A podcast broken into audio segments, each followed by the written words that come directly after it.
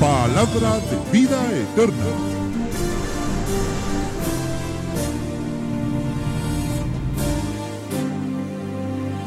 Llevando un mensaje a las naciones.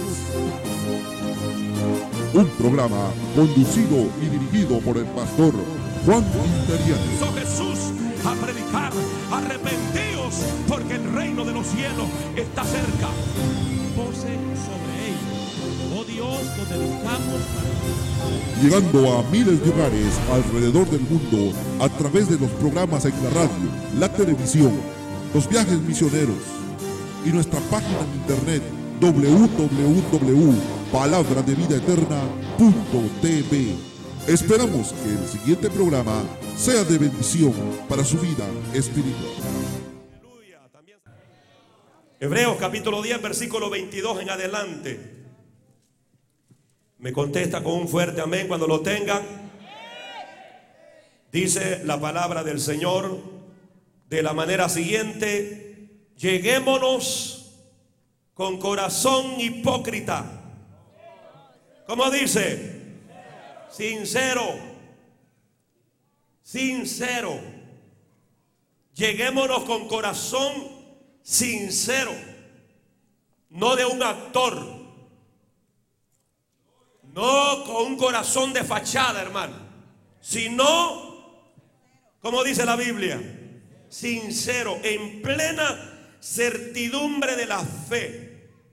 La fe, ¿la fe en quién? ¿La fe en qué? La fe en la obra completa que Jesús hizo en la cruz del Calvario. Purificados los corazones de mala conciencia y lavados los cuerpos con agua limpia. Pablo está usando aquí unos tipos del Antiguo Testamento para representar la realidad que ya tenemos en Cristo. Esos lavamientos de purificación que había antes era un simbolismo de la sangre que Cristo iba a derramar, que iba a lavar y limpiar nuestros pecados. ¿Cuántos han sido limpiados de sus pecados ya? Versículo 23, mantengámonos firme. Mantengámonos, como dice, no dice aguado, hermano. Dios no cree en los creyentes aguados, mediocres. Mantengámonos. Mantengámonos. No, no, no. ¿Qué les pasa? No, no saben leer ustedes que no repiten. Mantengámonos firme la profesión de nuestra fe sin vacilar. La fe en Cristo, en su sacrificio. Porque fiel es el que lo prometió. Todo lo que Dios promete se cumple. El nuevo convenio, lo cual es la salvación y la victoria total sobre el pecado, es una realidad. El Señor nos ha dado la victoria sobre el diablo. El Señor nos ha dado, la victoria sobre los demonios, sobre el pecado. Cuando dice amén? Versículo 24. Y considerándonos los unos a los otros para provocarnos al amor y a las buenas obras. No dejando, como dice hermanos, de congregarnos como algunos tienen por... Dígale que está a su lado y usted tiene la costumbre de faltar a los cultos.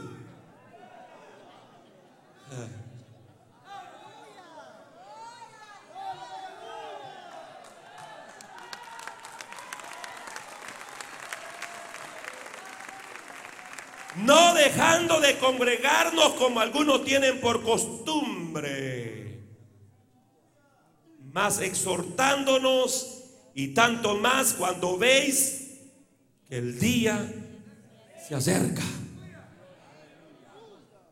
Una vez más, el versículo 25, lea conmigo. Aquí le damos Biblia, hermano. No dejando de congregarnos como algunos tienen por costumbre. Es de suma importancia que los creyentes se congreguen, se reúnan. No importa cómo se lleve a cabo la reunión, que es pura oración, usted llegue. Sí, porque hay congregaciones que ya no creen en la oración, hermano.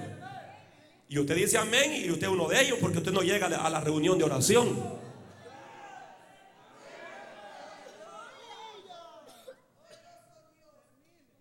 Exhortándonos, animándolos el uno al otro en la fe.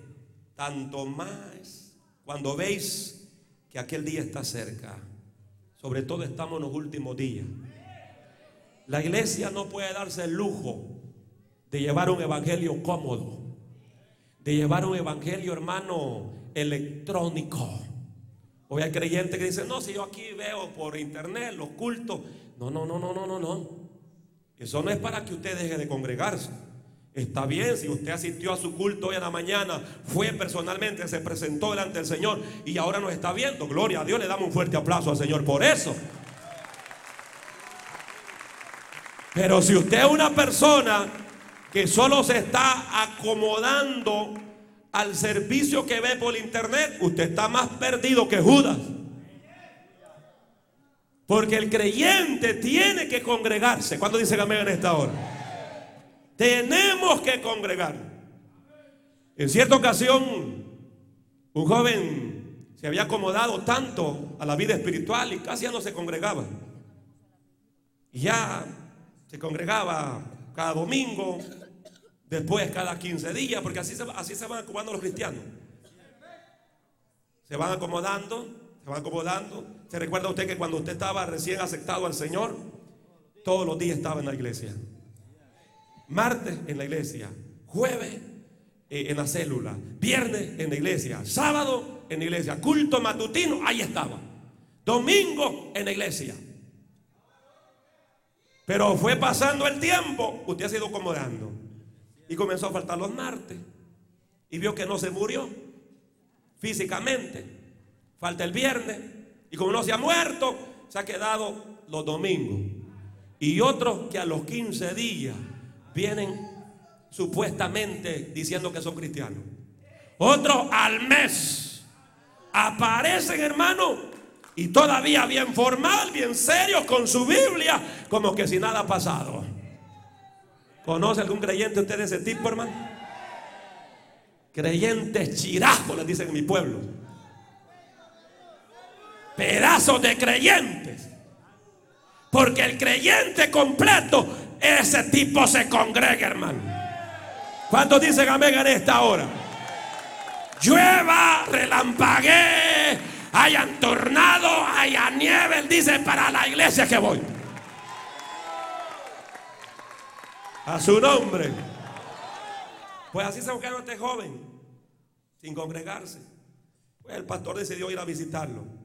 Y era en invierno y el joven estaba en su fogata estaba ahí en su chimenea y el pastor no dijo nada, solo entró y se sentó a la par del joven frente a la chimenea y solo agarró un tizón encendido y lo apartó de los demás tizones.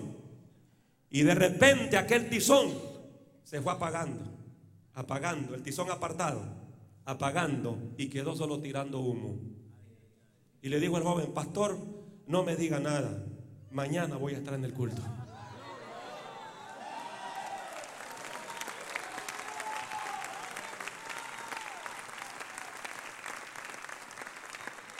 Cuando en una fogata los carbones ardiendo se alejan de uno del otro, poco a poco se va apagando. Pero sin embargo, cuando se juntan uno a otro, se calentan, hermanos, se calientan. Y esto es también cierto en lo que respecta a lo espiritual, los creyentes. Cuando nos reunimos, hermanos, cuando estamos aquí, nos encendemos más de la presencia, de la gloria del Señor. Porque entre más grande la multitud, más grande es la gloria del Rey. Entre más grande la multitud, más la gloria de Dios desciende, más la unción fluye.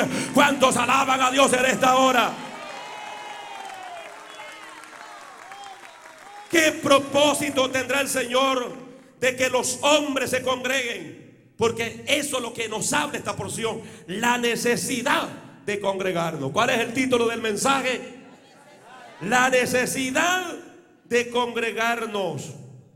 Hermanos, hay muchas razones por las cuales Dios nos exhorta que nos congreguemos. Esto de congregarse no es una exhortación del pastor. Esta es una exhortación de parte del Señor. Por eso esta carta a los hebreos aconseja y dice, no dejando de congregarnos, grítalo fuerte, no dejando de congregarnos, grítalo fuerte. Yo espero que este mensaje sea de provecho a nuestra vida espiritual y arroje luz a esta gran necesidad. Porque en los 20 años de ministerio, hermano, no, nunca hemos tenido una iglesia lépera y sinvergüenza que no se congregue. Nunca. En los 20 años, nunca. Este ministerio ha estado compuesto siempre por miembros que aman la presencia de Dios, que aman el congregarse, que están ahí todos los días alabando y glorificando al Señor. ¿Cuántos están aquí en esta hora, hermano? Y yo quiero cimentar esta palabra a través de la enseñanza bíblica. Números capítulo 10. Vaya rápido conmigo. Hoy lo voy a poder trabajar en esta hora. Porque yo quiero que se vaya más que convencido que usted tiene que estar en todos los cultos. Líder, supervisor, diácono, servidor, no podemos faltar los cultos. Y nuestras células no deben de quedarse en nuestras casas. Porque ese es el deseo del diablo. Que los creyentes no se congreguen. Que las células no se congreguen. Pero miren lo que dice el número capítulo 10, versículo 1 en adelante. ¿Están conmigo en esta hora?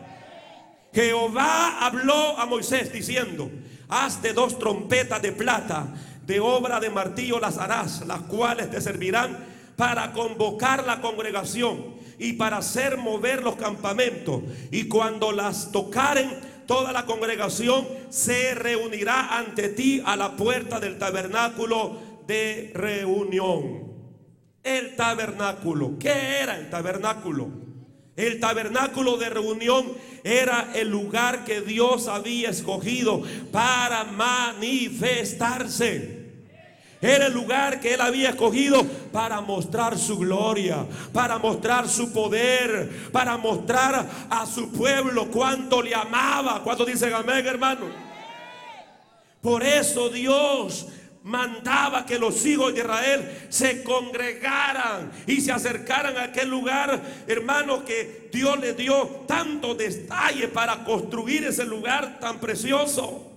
Para el pueblo el tabernáculo representaba algo muy especial, pues era la morada de Dios entre Dios y su pueblo. Era el lugar de encuentro. Amén. Y así son los locales hoy en día, donde nos reunimos, venimos a tener un encuentro con Dios. Cada vez que nos reunimos a un culto, tenemos una experiencia nueva. Nos vamos con una bendición nueva. Nos vamos con nueva fuerza. Nos vamos con una unción fresca. ¿Cuántos están aquí todavía en esta ahora. Si le va a aplaudir al Señor, apláudele como Él se lo merece, hermano.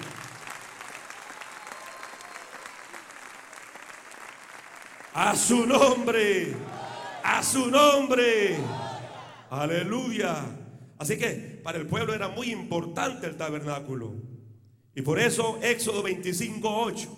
Vamos a Éxodo 25.8, donde también se nos habla acerca de esta misma materia, de esta misma morada de Dios entre su pueblo, el lugar donde Dios hablaba a todo el pueblo. Éxodo 25, 8. Y harán, dice, un santuario para mí. ¿Y cómo dice la Biblia? Habitaré en medio de ellos. Una vez más leamos, y hará un santuario para mí y habitaré en medio de ellos. Siempre que el pueblo de Israel se reunía, ahí estaba Dios con ellos. Y en el Antiguo Testamento esa promesa se cumplía periódicamente, hermano. Siempre que el pueblo se reunía, Dios estaba con ellos. Pues eso no ha cambiado el Nuevo Testamento. Siempre que la iglesia se reúne, ahí está el Señor en medio de ella. Por eso Él es el que se pasea en medio de los siete candeleros de oro. Él es el que se pasea en medio de las congregaciones. Él siempre está ahí. Él está contento porque usted ha venido en esta hora a adorarle, a bendecirle. Y Él se pasea. Y Él está aquí para acariciarte. Y Él está aquí para bendecirte. Cuando glorifican a Dios en esta hora. Deuteronomio capítulo 31. Te estoy montando las bases. Versículo 12. También nos habla acerca de congregar al pueblo. Dice Deuteronomio 31, versículo 12 en adelante, harás congregar al pueblo. Y mire, y describe, hermano. Y describe. Harás congregar al pueblo. ¿Está conmigo? Luego describe quiénes son ese pueblo. Varones. ¿Cuántos hombres hay aquí? Digan amén los hombres. No salen con amén. Digan amén como hombre. Están los hombres aquí, digan amén. Aunque la voz sea fina, pero haga la gruesa. Amén, diga. Harás congregar al pueblo varones y luego dice, y mujeres y niños. Quedémoslo ahí más, por de pronto. Varones, mujeres y niños. ¿Por qué no menciona primero a las mujeres? ¿Por qué no dice mujeres, varones y niños? ¿Por qué dice varón? Porque el varón es cabeza de la mujer. Porque el varón es sacerdote de la casa. Dios está en contra de esos hombres que son arrastradas por la falda de su mujer para venir a la iglesia. Hay hombres que vienen a las iglesias, hermano, y las mujeres que están, apurate, chepe, ya va a ser hora, animate, vamos, vamos a la iglesia. Ay, apurate, apurate. Que el hombre el que tiene que pararse firme y decirle a la mujer y a los hijos, prepárense que hoy vamos a la casa del Señor. Hoy vamos a adorar al Rey de Reyes y Señor de Señores. Es el hombre, el sacerdote. Y esas mujeres que no reconocen que el hombre es cabeza, usted está endemoniada, hermano. Sí, solo una mujer endemoniada puede decir, ¿y qué? Si yo ni tengo ni tata ni nada, es que a mí no me manda nadie. Usted está endemoniada. Usted si es cristiana va a reconocer que la autoridad en su casa es el hombre. Aquí en el Evangelio, en la obra del Señor, no tienen que haber mujeres tipo coronel, hermano que ellas son las que mandan. No, en el Señor el hombre es el sacerdote. Ese tipo tiene que pararse bien firme espiritualmente. No tiene que ser un viejo aguado, un hombre aguado. No, no, no. Tiene que ser un varón que se para firme, hermano. Digan amén, hermano. ¿Qué les pasa? ¿O cómo están ustedes como hombres en el Señor? ¿Ah? ¿Cómo están ustedes? ¿Cómo se está comportando usted como hombre? Aquí dice que primero los varones y después venían las mujeres y después los niños. ¿Ah? Muchos matrimonios tienen problemas, no se congregan, hermano. No se congregan. Al usted no congregarse se torna carnal, se torna mundanazo, impillazo. Ya ha habido el verano, ya anda con los chorcitos el hermano, enseñando las patas peludas que tiene. Llegó el verano, ya la hermana tanga buscando el lago, buscando el río. Que el Señor reprenda el diablo en el invierno, en el verano. Tenemos que estar en la casa del Señor con santidad, con reverencia, adorando al Rey de Reyes y Señor de Señores.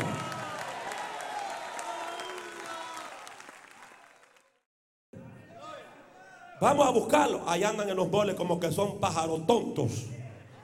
Ahí andan, hermano, del río agarrando una chimbola toda seca, un pescado todo mugroso. ¿Ah? Allá están asando un pollo todo ahumado que les queda.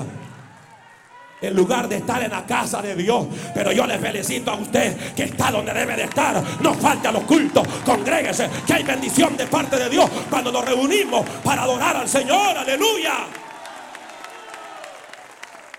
A su nombre. Está bueno esto, ¿verdad? ¿Y usted qué pensó?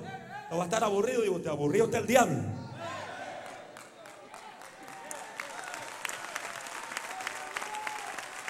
Harás congregar al pueblo. Yo voy a predicar creo que un mes de esto, hermano. En la introducción me voy a quedar hoy. Ya llevo media hora. Es que esto, es que esto lo necesita la iglesia. Lo necesitarás congregar al pueblo. ¿Están leyendo conmigo la Biblia? Varones, varones y mujeres. Y niños. Mujeres. Mujeres que cuando estaban en el mundo parían un hijo. A los ocho días estaban en la discoteca meneando la tordelote. Y meneando la tordelote. Y meneando. Hoy paren. Pasa 15 días. Y ahí está la hermana toda aguacatuda. Tres semanas. Y ahí están. Ay, es que no aguanto. Pasa 40 días. Uno, dos meses, hasta tres meses. Y hermana, que tres meses, hermano. Y cuando estaban en el mundo. No, hombre, si estaban a lucha, el siguiente día andaban bailando.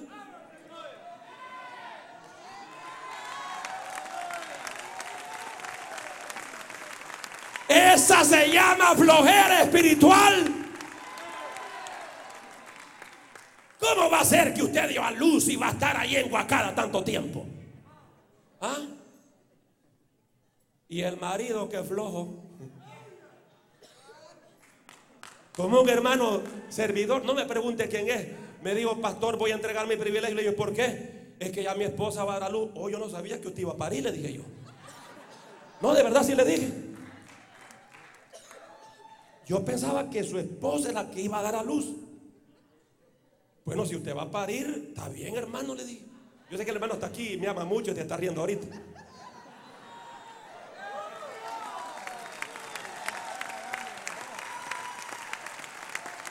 Mire, me dijo que eso yo no había pensado, me dijo. Que no soy yo el que voy a parir, sino que es mi mujer, me dijo. Así que sigo para adelante. Gracias a Dios que el varón entendió el mensaje, hermano. Déjale un fuerte aplauso a ese varón, hombre.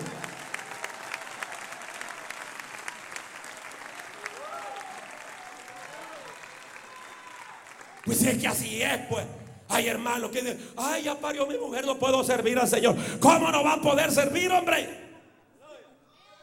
Si es ella la que tiene que estar tomando chocolate y comiendo queso seco. Usted tiene que seguir adelante. Y usted tiene que seguir y seguir y seguir. Porque la bendición está cuando somos firmes, cuando perseveramos. La bendición está cuando estamos en la casa del Señor. Yo me alegré con los que me decían, a la casa de Jehová iremos. A su nombre. Congregarán. Se congregarán primero los hombres. La próxima vez que se quede del culto con la policía lo voy a mandar a traer. Sin vergüenza. Segundo, trago su mujercito. Usted, hermano, aunque sea de las mechas, agarre para el culto que vamos. Sí, porque hay veces que se revelan estas viejitas locas. Que no quiere ir al culto, agarre la mecha. Para el culto vamos. En el nombre de Jesús te pego a donde pelo. Venga, sea.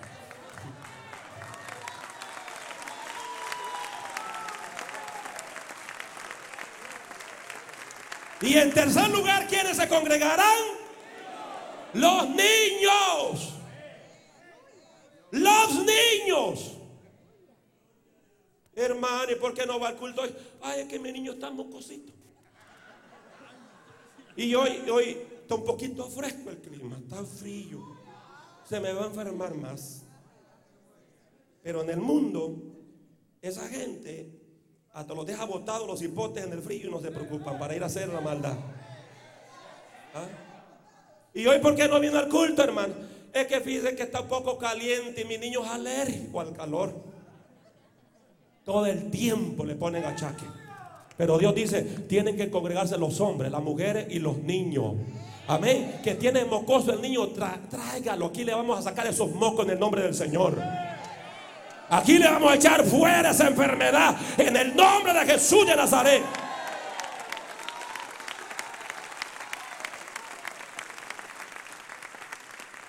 Pero es que yo no traigo los niños porque aquí está la cuna, pastor. Gloria a Dios. Que tenemos casi 60 mujeres. Qué trabajo que hacen esas mujeres, hermano. Impresionante. Yo me quito el sombrero delante de esas mujeres, hombre. Mientras usted se está gozando aquí, ellas allá están, mire, cambiando pan, pero que... Y lo hacen con gozo, lo hacen con alegría. Y se les da cultitos a ellos conforme a su edad. Y lo hacemos para que usted como padre no tenga interferencia. Porque yo he ido a predicar a iglesias donde tienen todos los niños pequeñitos y lo que les agarra una gran jugadera, hermano, que agarran al niño jugando todo el culto. La iglesia no es para venir a jugar. La iglesia no es para venir a tirar los, niños al aire, no, por eso tenemos una sala cuna y por eso somos una iglesia ordenada para hacer la obra del Señor y presentar el carácter de Dios. Que aquí venimos no a pasar el tiempo, aquí no venimos a un parque, venimos a adorar al Rey de Reyes, al Señor de los Señores. Levanta la mano alaba a Dios en esta hora. A su nombre, a su nombre. A eso venimos, hermano. A eso venimos. ¿Y qué es gran miedo de ustedes de, dar su niño? ¿Qué es el gran miedo? Tenemos gente capacitada, gente que se le dio una capacitación con material aprobado por el gobierno. ¿Qué usted cree? ¿Que estamos relajando? No. Por eso suelte a su niño. Cuando invite a alguien, dígale, ¿sabe qué? Cuidamos a los niños, no se vaya a preocupar que hasta ahorita nadie se los ha muerto. ¿Ah? Cuando gente que nos visiten, gloria a Dios, le esperamos. Si usted no tiene una iglesia donde asistir y llega aquí al área metropolitana, bienvenido, aquí hay una iglesia. Pero no venga aquí a querer poner reglas, hermano. Como hay gente que llega de otro ministerio, quieren poner reglas. ¿Ah? Sí, dice, no, es que en mi iglesia, ahí los niños nosotros tenemos en el culto. Bueno, es donde usted se congrega, pero aquí trabajamos así. Aquí queremos el orden, hermano. Aquí queremos que la gente sea bendecida. Aquí queremos que todo el mundo reciba la palabra sin interrupción de nada. Cuando dicen amén en esta hora. ¿Y quiénes más se van a congregar? Y tus extranjeros que estuvieran en tus ciudades. Hay creyentes que no se congregan. Es que fíjate que llegó mi abuela. ¿Y por qué no fue al culto, mi papá, mi mamá llegaron. Trae que esos viejos. Congréguelos. Si no son cristianos, Dios los va a tocar aquí y se van a convertir. Y cuando esos viejitos regresen a su país, se van a ir felices. Van a llevar a Cristo en el corazón. Se van a ir gozosos. Amén, hermanos. Gloria a Dios. Digan gloria a Dios. Gloria a Dios. ¿Para qué? ¿Para qué dice la Biblia que se van a reunir? ¿Para qué, hermano? Para que oigan y aprendan. Y teman a Jehová vuestro Dios. Y cuiden de cumplir todas las palabras de esta ley. Y los hijos de ellos que no supieron, oigan y aprendan a temer a Jehová vuestro Dios todos los días que vivieres sobre la tierra, a donde vais, pasando el Jordán, para tomar posesión de qué? de ella. En los pasajes que ya hemos leído, hermano, y en este párrafo anterior, podemos notar el propósito de congregar al pueblo. Más antes quisiéramos tomarnos un tiempo señalando quiénes eran los que debían de congregarse. Ya aquí hemos leído que dice los varones, día conmigo, los varones, las mujeres, los niños del pueblo. O sea, todo esto componía la congregación. Además de ellos, los extranjeros, los que vivieran entre el pueblo. ¿Quiénes son los extranjeros en la iglesia? Los amigos. Los amigos, eso tienen que congregarse. Si hay amigos en esta hora, yo le felicito. Usted tiene que congregarse. Y usted tiene que motivar a sus familiares que, que no conocen al Señor a congregar. Usted tiene que traer a todos sus familiares no convertidos que se congreguen. A todos sus compañeros de trabajo tiene que traerlo. A todos sus amigos tiene que traerlo. Eso no es que si usted quiere, es una orden del Señor. Aquí dice los extranjeros deben de congregarse. ¿Cuántos dicen amén en esta hora? ¿Ah? Congregarse y en el futuro debían de congregarse los hijos de los extranjeros que no supieron, es decir, que todos los que estaban y los que vendrían debían congregarse. Pero ahora cabe hacerse la pregunta, ¿no podía Dios tratar con cada uno en forma individual, pastor? ¿Por qué de congregarnos? Más aún si ya lo había hecho muchas otras veces antes. Sí, pero Dios mandó el congregarnos. ¿Cuándo dicen a mí en esta hora? Dios mandó a que nos congregáramos. Pero entonces ahora surge como lógica otra pregunta. ¿Para qué congregarse? Número uno, Escriba para los que escriben. escriba, para que oigan la palabra de Dios.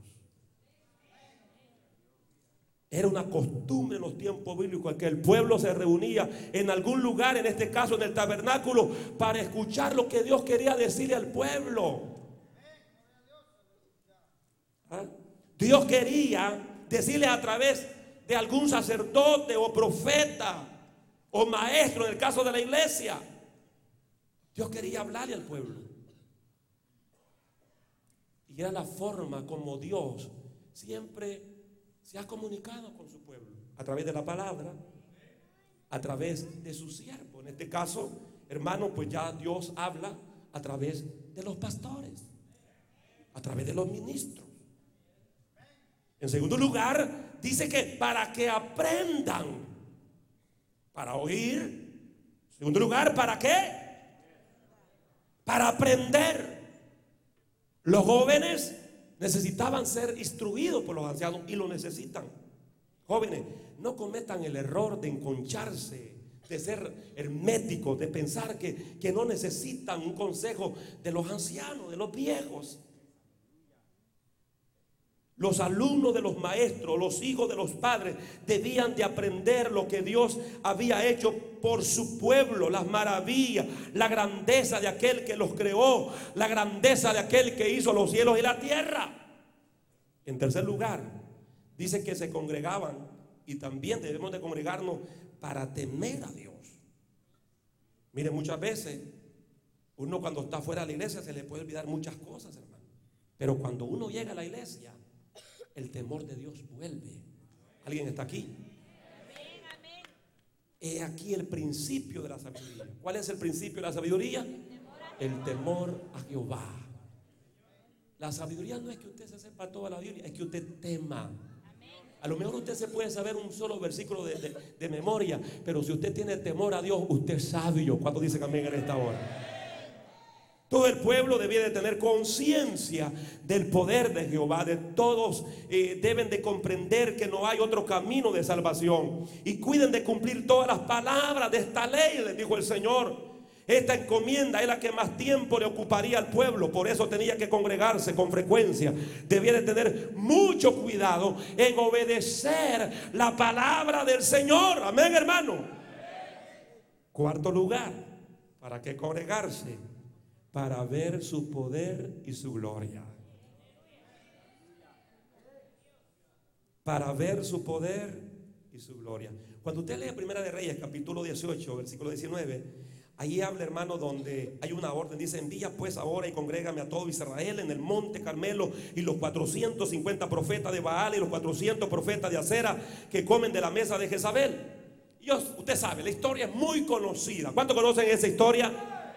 Donde el profeta Isaías desafía a 850 profetas de los dioses falsos. 450 de Baal más 400 de Acera. Los versos siguientes aparecen sugerir que los 400 profetas de Acera lograron evadir el combate. Lo cierto es que el dios Baal quedó ridiculizado. ¿Por qué? ¿Por qué? Porque sus profetas fueron muertos. Amén. Pero todo Israel pudo ver el poder y la gloria de Dios, como el fuego descendió y quemó y consumió los holocaustos. Dios manifestó su gloria en aquella congregación. Para eso nos reunimos, para ver el poder de Dios, para ver la gloria de Dios.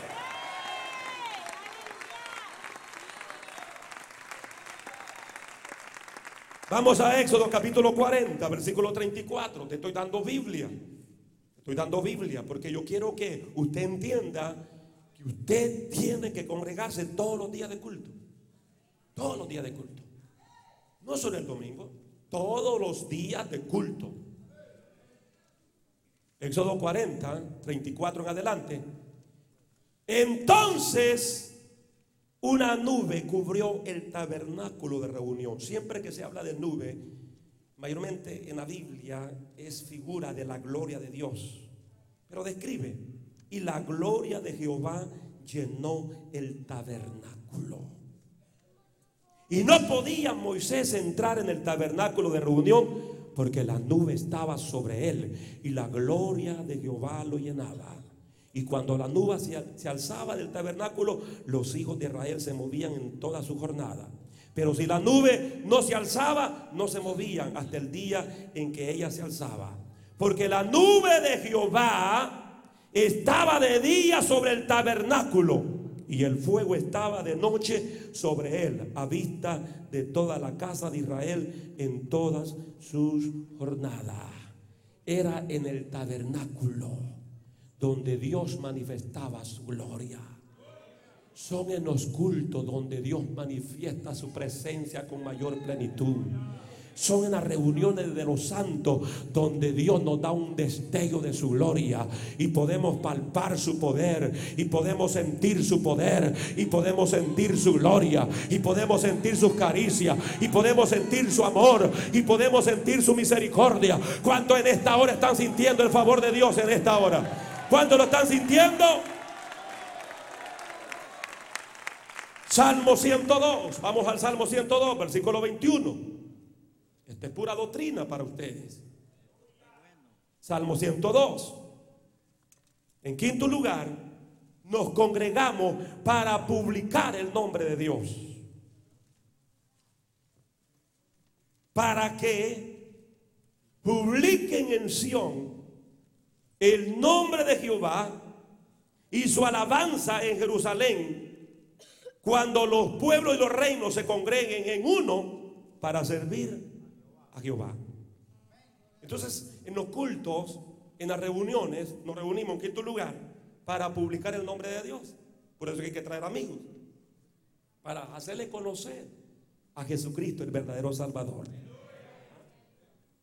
Anoche, bueno, desde el viernes estuve ministrando una iglesia, cuatro añitos están celebrando. Eso fue, hoy están concurriendo con el aniversario. Que me invitaron para los tres días, le dije, no, puedo dos días, pero el domingo no, tengo que estar en la iglesia local. Cuatro añitos lleva esta iglesia y tienen 26 células. 26 células. Están reuniendo de 300 a 400 personas en cuatro añitos. Anoche tuvimos, tuvimos un, fruto de conversiones de 18 años en esa iglesia de cuatro años. Las iglesias están creciendo. Las congregaciones están creciendo, pero son las congregaciones que tienen carácter, que están compuestos de miembros comprometidos con Dios. No de miembros aguados, no, no de miembros domingueros, no de miembros hermanos que cada 15 días los ve, no de miembros que brillan por su ausencia en el culto el martes, el viernes, que brillan, que, que brillan por su ausencia el día jueves, sábado en la reunión. No, son miembros comprometidos y esa es la gente que Dios está usando. Gente aguada, gente mediocre Dios lo va a tener que hacer a un lado. La Biblia dice que los tibios los va a vomitar de su boca. Él quiere gente genuina, gente que le ame, gente que le sirva. Cuando dicen amén en esta hora? A su nombre. Como podemos ver, es importante congregarnos. Diga conmigo, es importante congregarnos. Es más, de la mano que está a su lado y dígale, es importante, mi hermano, que usted se congregue. Dígaselo. Dígaselo, viene a los ojos como desafiándolo. Es importante que usted se congregue. ¿ah? Es importante congregarnos. ¿Para qué? Para anunciar. ¿Para qué? Para publicar al pueblo el nombre de Jehová. Para publicar su palabra. Notemos que se nos dice que se congreguen para servir a Jehová. El texto sugiere que le podemos servir mejor si tenemos la costumbre de unirnos, congregarnos para servirle. Fíjese, hermano, que el estar aquí, usted le está sirviendo al Señor. Con solo venir a la iglesia, le está sirviendo al Señor. Es una forma de servirle al Señor. Número 6. Nos congregamos para servir a Dios. Diga conmigo, nos congregamos para servir a Dios. Lo que leímos en el versículo 22 del Salmo 102. Cuando los pueblos y los reinos se congreguen en uno, se congreguen en uno para servir a Jehová. El salmista habla del futuro, pero es también notorio que se le sirve mejor a Dios cuando los creyentes se reúnen para organizar el servicio, para planificar el trabajo. Muchos mensajes que yo predico es una forma de organización, de planificación para trabajar para Dios. ¿Ha notado usted eso? Esto es una planificación que tenemos ahorita. Como el día jueves. Día jueves, toda célula que planifica va a tener fruto. Pero esas células, hermanos, que el líder es un aguado, un flojo, el anfitrión por otro lado, que no, que no planifican, eso no sirve. Eso no sirve, eso no funciona. Esto funciona cuando hay seriedad, cuando entendemos que hemos sido llamados a servir y no ser servidos. Cuando entendemos que nuestro modelo es Cristo. Él dijo, yo no he venido para ser servido, sino para servir. Y para dar mi vida en rescate de muchos. ¿Alguien puede decir amén a esa palabra? ¿Mm? Los levitas los levitas eh, eran organizados, hermano. Y ellos se reunían para, para, para, organizar, para ministrar en el tabernáculo y en el templo que construyó Salomón. Porque ellos querían servirle mejor. Y nosotros nos congregamos para servirle mejor. Y en todas las áreas, nosotros tenemos que darle lo mejor al Señor, hermano. Que usted, diácono, ore, ayune, sométase a Dios para que dé un buen servicio. Y en todas las áreas necesitamos sometimiento a Dios para que todo lo hagamos con excelencia, hermano. A mí me da coraje cuando veo, cuando veo por las noticias grupos rumberos haciendo unas tremendas melodías para el mundo, para la carne, para el diablo. Y nosotros en las iglesias con músicos que, que no pasan, hermano. Que no pasan. ¿Ah? Yo digo, ¿qué pasa? Digo yo. Cómo estos hijos del diablo se esmeran para darle lo mejor al diablo. Y cómo nosotros seguimos con un servicio mediocre. ¿Cómo? ¿Cómo ellos le dan todo al diablo? Y nosotros, hermano, le damos las cosas a la pasarraya al Señor. Y como es para el Señor, decimos, no importa que, que, toque todo destemplado, no importa que vaya perdido, no importa que cante mal, porque a Dios hay que darle lo mejor. Yo no creo que hay que ser servidores mediocres, hermano. Y si usted quiere ser servidor mediocre, hágase un lado que tome la posición en que en verdad le va a servir al Señor en espíritu y en verdad. ¿Cuánto alaban a Dios en esta hora?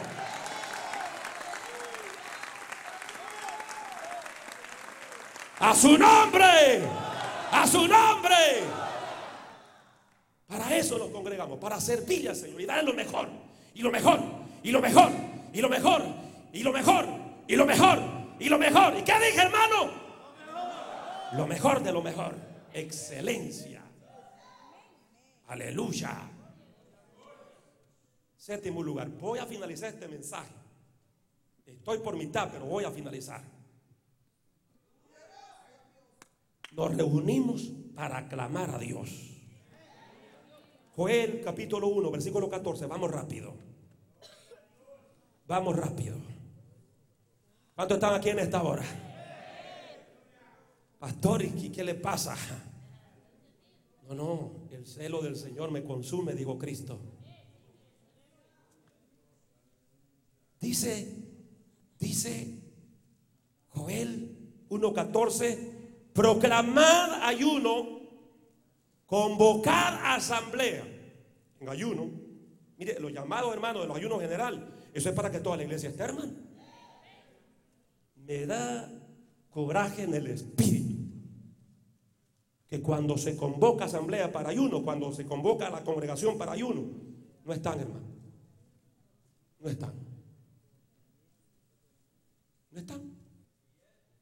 parece que toca ayuno, ¿no? No, no, no, vigilia. Lo mismo. Usted era un loco en los clubes toda la noche en el club. ¿Se acuerdan? Poniendo dinero en la ropa interior de la mujer. ¿Se acuerdan, hermano? Ya lo hice pecar, ¿verdad? Toda la noche ahí. Ay, las luces, que qué.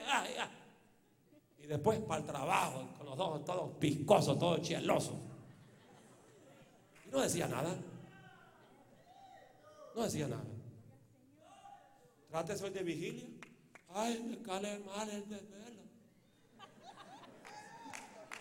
Mal le cae el diablo, mira. Mal le cae a los demonios. Y por eso que, por eso que, hermano, tenemos iglesias muertas. bonitas creyentes que allá andan en las últimas, que usted viene, que los ve que vienen al culto, todos arrastraditos, hermanos, todo hecho leña, sin fuerza. No hay una, no, no, no, no hacen vigilia, no se congregan. ¿Y qué fuerza va a haber así? ¿Ah? Pero dice, proclamad ayuno, convocad asamblea, congregar a los ancianos, a los ancianos a los líderes, supervisores, diáconos, diaconisas. Son los primeros que tienen que estar en un ayuno general. Músicos, filmación, protocolo, televisión. Somos los primerititos que tenemos que estar ahí, hermano. Dice, convocar, proclamar ayuno, convocar asamblea, congregar a los ancianos y a todos los moradores de la tierra en la casa de Jehová, vuestro Dios, y aclamar a Jehová. Había una miseria tremenda en ese tiempo en Israel. Había hambre en todas las regiones, miseria, calamidad. Los labradores, los campesinos estaban confundidos. La vida estaba seca. Pereció la higuera. Había gran escasez. Y el pueblo sufría de penuria. Pero Dios les dice, congréguense, congréguense en ayuno, en clamor, y van a ver mi favor. ¿Tienes problemas? Ayuna. No hagas lo que muchos creyentes locos hacen. Que tienen problemas, dicen, me voy a ir al mall a ver si se me quita esta cosita que me ha dado. Dice. A lo mejor tal vez Apple Pi me lo quitan. Una buena cena, no hay tal. Cuando le ha llegado a la prueba, no te va a quitar esa prueba el mol. No te va a quitar esa prueba que te compres un traje, que tengas una buena cena. Lo que te va a ayudar en esa prueba es que doble rodilla, clames al Señor, busca al Señor, que Él te va a responder. Clama a mí y yo te responderé y te mostraré cosas grandes y ocultas que tú no conoces. Mateo 18, 19, vamos rápido, vamos a correr a 100 millas por hora. Es necesario que comprendamos la necesidad de congregarnos, de reunirnos. Pareciera que el Señor desea que nos congreguemos. Claro que sí. Diga conmigo, amén, pastor. sí, el Señor desea que nos congreguemos. Mateo 18, 19, otra vez os digo que si dos de vosotros se pusieran de acuerdo en la tierra acerca de cualquier cosa que pidieren, le será hecho por mi Padre que esté en los cielos. Otra vez os digo, cuando usted encuentra esa palabra de Cristo de los labios del maestro, otra vez os digo, pareciera que el maestro está recalcando una enseñanza que había dado anteriormente, a la cual quiere que deben, hermanos, sobre todo, entender bien sus discípulos. Pareciera que el clamor de muchos conmoviera más del corazón de Dios, y es verdad, y es verdad. Es necesario comprender la necesidad de congregarnos. Dicen amén, hermano. Porque donde están dos de vosotros, de acuerdo, reunidos en el nombre del Señor, pidan todo lo que quieran, Cristo, que será hecho. Qué importante es reunirse, hermano. ¿Ustedes lo creen? Porque donde están dos o tres congregados en mi nombre, ahí estoy yo en medio de ellos. El deseo del Señor es que estemos unidos adorando su nombre.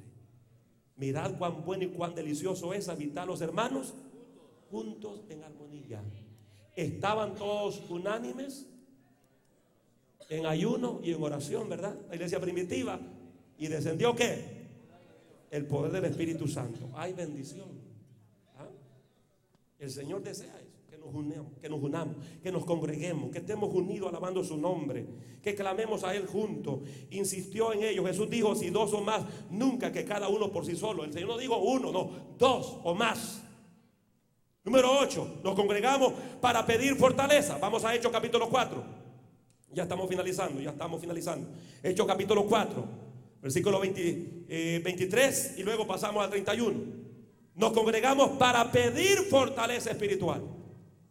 Cada vez que yo me congrego, yo salgo diferente. Pastor, pero usted, el pastor te predica, yo salgo diferente. Y mi esposa sabe. Cuando yo vengo para el culto y todo el día domingo estoy reposando ahí, tranquilito ahí, ahí, ahí, ocupadito con el Señor. Y no me gusta que nadie me hable, y ahí, ahí, ahí. Y cuando voy para la casa, voy como un loro hablando. Porque yo voy fortalecido. Cada vez que usted se congrega, se fortalece. Cuando dice amén esta hora. Dice Hechos 4:23, y puesto en libertad, vinieron a los suyos. Versículo 31, cuando hubieron orado, el lugar en que estaban congregados tembló y todos fueron llenos del Espíritu Santo y hablaban con denuedo la palabra de Dios. Tremendo. La iglesia primitiva disfrutó tanto de la gloria de Dios, de la presencia de Dios, del Espíritu Santo. ¿Saben por qué? Porque se reunían en el templo y en las casas. En las casas y en el templo. Y si habían problemas, a orar es que vamos, decían. Sí. estaba preso el apóstol Pedro. A orar se pusieron. Toda la congregación. Al rato iba Pedro ya para la casa. Que tocaba la puerta. Dijeron, el espíritu de Pedro anda aquí. ¿Qué era el espíritu? Pedro andaba allá, hermano, libre. Es que hay poder cuando un pueblo se reúne. Hay poder cuando un pueblo clama a su Dios. Ahora, es cierto que existe adoración en las células, en los hogares. Sí, bien es cierto que aunque en algunas ocasiones el Señor puede manifestar su presencia, puede manifestar su gloria de una manera especial cuando le adoramos solo en nuestros hogares. Es bien, sí, sí, entendible que usted solo puede sentir en su casa la presencia del Señor. Pero ¿sabe qué? Fuera del templo, adorar al Señor, hermanos, amén, traerá bendición, pero nunca como cuando lo hacemos en el templo. Y una vez que dejamos ya de congregarnos, el final va a ser que ya no vamos a estar en una reunión, en una casa. Sí, me di a entender, hermanos. Es ahí el templo donde aparecen los elementos necesarios para edificarnos, para ayudarnos a crecer, a madurar, para levantarnos, hermanos. ¿Para qué? Para levantar también nuestras voces. Qué lindo, ¿no? Estos tres cultos donde, bueno, el día sábado había más de, más de mil personas aquí alabando al Señor.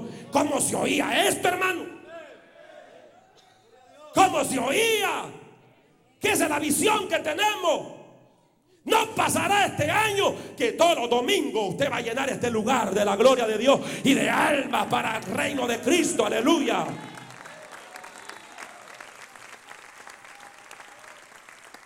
Así que sin dejar ninguna duda, Dios nos manda a congregarnos para que nos ministremos los unos a los otros. Uno de los significados de la palabra iglesia es eclesía. Eclesía es congregación. Viéndolo desde este concepto, nosotros individualmente no somos iglesia, si somos el templo del Dios viviente. Segunda de Corintios 6, 16 dice, porque vosotros sois el templo del Dios vivo. Es decir, que somos lugar donde habita el Dios viviente. ¿Cuántos son templos del Espíritu Santo aquí?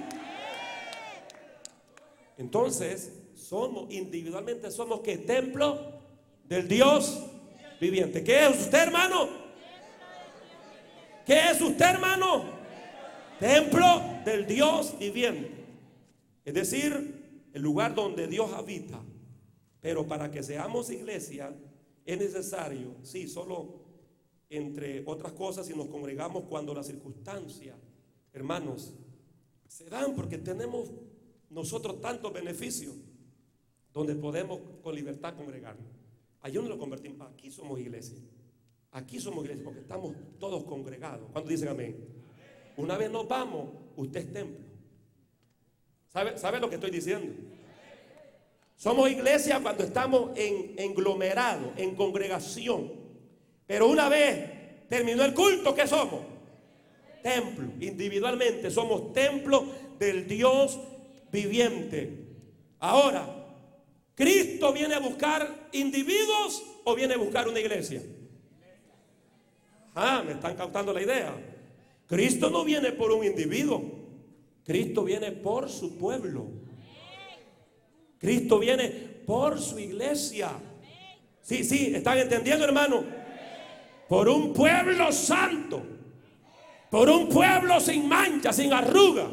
Por un pueblo que le ha dado la patada al mundo y al pecado por un pueblo que se consagra para Dios, para un pueblo que le sirve a Dios, para un pueblo que se congrega. Él viene por un pueblo, la iglesia, la iglesia. Él viene por su iglesia. Él viene por su iglesia. Alguien puede decir, yo le espero y me voy con él. Yo no me quedo, me voy con él. ¿Cuántos pueden gritarlo fuerte?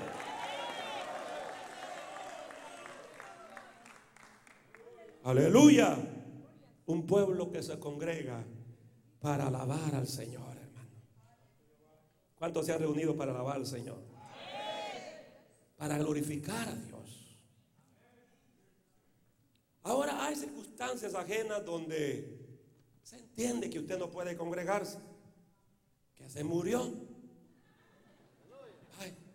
ya lo tienen en el morgue ya sin tripa, sin estómago, sin páncreas sin hígado, ya toda esa cosa relleno con periódico.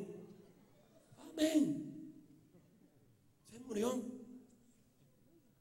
O de repente hay personas que tal vez no se han muerto, pero ya no pueden venir a la iglesia por una enfermedad extremadamente grave.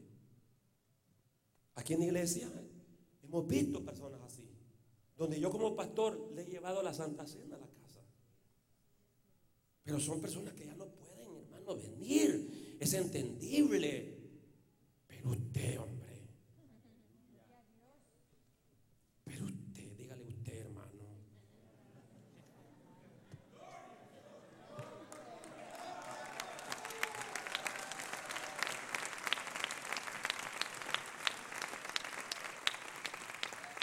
Es una excusa válida. Ay, no es mi trabajo. ¿Y quién le dice que trabaje como burro, pues?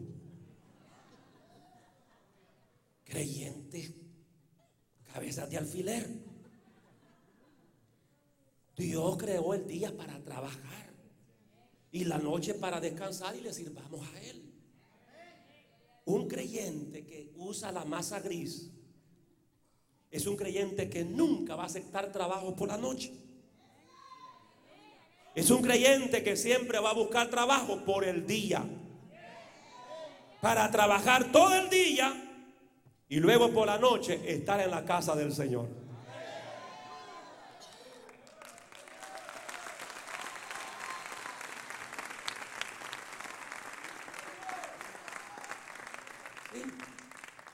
Trabaje, hermano. Váyase oscuro a trabajar para que temprano ya esté en la casa. Lo mismo, hermano. No deje que su esposa trabaje por la noche. Yo conozco muchos matrimonios que se han destruido por eso. Y yo no sé cómo usted, hermano, aguanta que usted esté cama y la mujer allá afuera. Yo no, yo no puedo dormir, hermano. Le soy, le soy honesto. Yo no pudiera dormir que mi esposa estuviera allá la noche, allá, no sé por dónde. Por Jurutungo, por el Cucurucho. Y yo, no, yo no pudiera dormir, hermano. Yo, no, yo no sé cómo le hace usted, hermano. Pastor está entrando en mi vida privada. Déjame explicarte. Hoy me vas a aguantar. Ya llevo como 15 días que no te predico. Yo no sé cómo usted le hace. Deme la clave. Pero muchos matrimonios se destruyen porque la noche es para descansar, la noche es para congregarse y la noche es para estar acostado con la mujer que amas.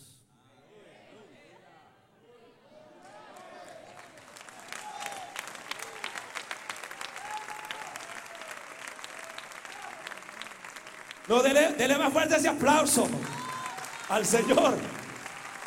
Hoy he venido como papá, ¿verdad? Aconsejarles, ¿no? ¿Ah? Dios hizo todas las cosas bien hechas, hermano. El día para trabajar, la noche para descansar y servirle al Señor. Amén. Dile que a tu lado, trabaja por el día, no trabaja por la noche.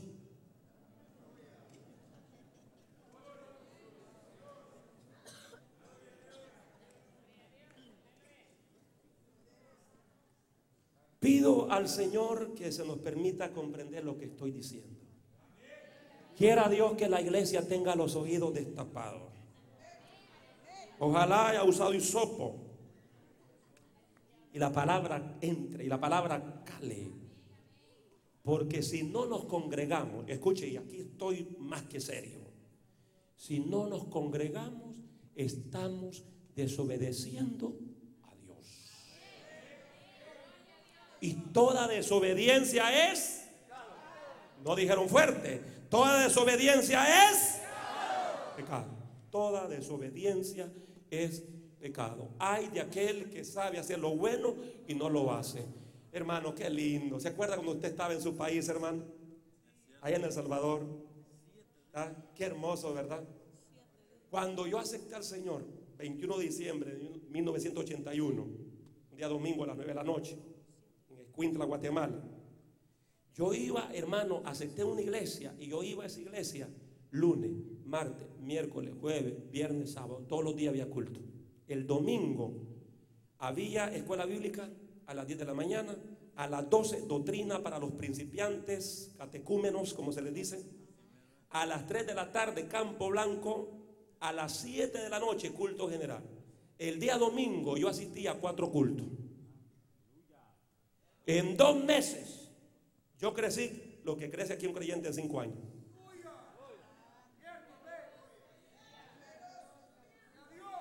seis cultos de lunes a sábado y cuatro, diez cultos a la semana. Rápido aprendí lo que era fornicación, lo que era adulterio, lo que era poca vergüenza.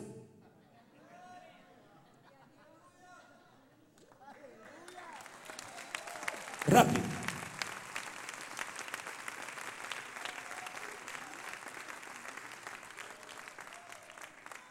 Lo que el Espíritu de Dios dice en esta hora.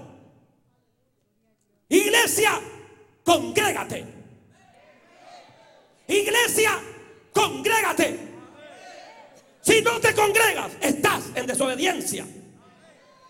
Si estás en desobediencia, no te hagan los colochos que no te vas. Dios no viene a traer rebeldes. Dios no viene a traer creyentes mundanos impíos. Dios viene a traer creyentes que le aman, que le obedecen, que viven para Él, que le sirven a Él. Levanta las manos y alaba a Dios en esta hora.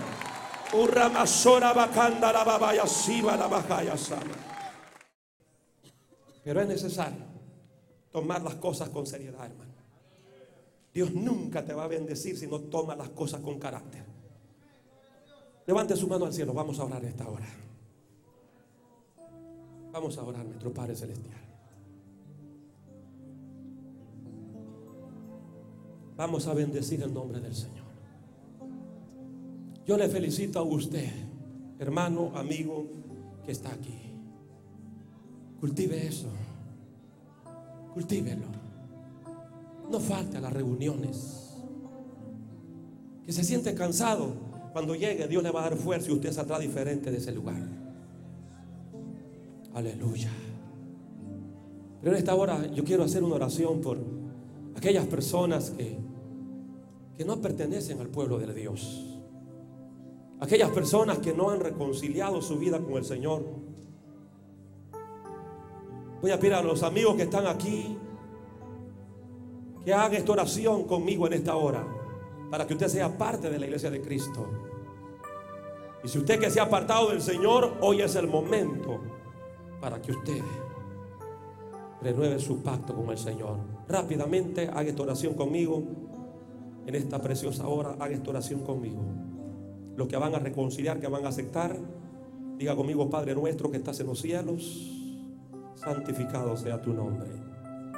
Vengo a ti, Señor, arrepentido, confesando todos mis pecados, los más grandes como los más pequeños, y públicamente, públicamente,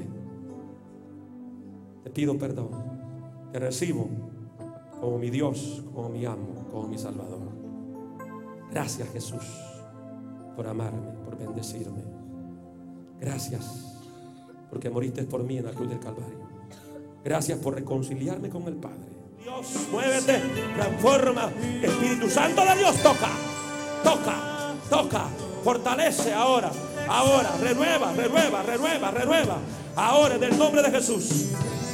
nombre de Jesús, levanta la mano, varón. Que hay una bendición grande para tu vida. El diablo te ha tenido miedo. Cuando tú has pensado arreglar tu situación, el diablo ha temido. Pero no tengas, no tengas miedo del enemigo. Porque Dios te da la victoria. El plan de Dios se cumplirá en tu vida.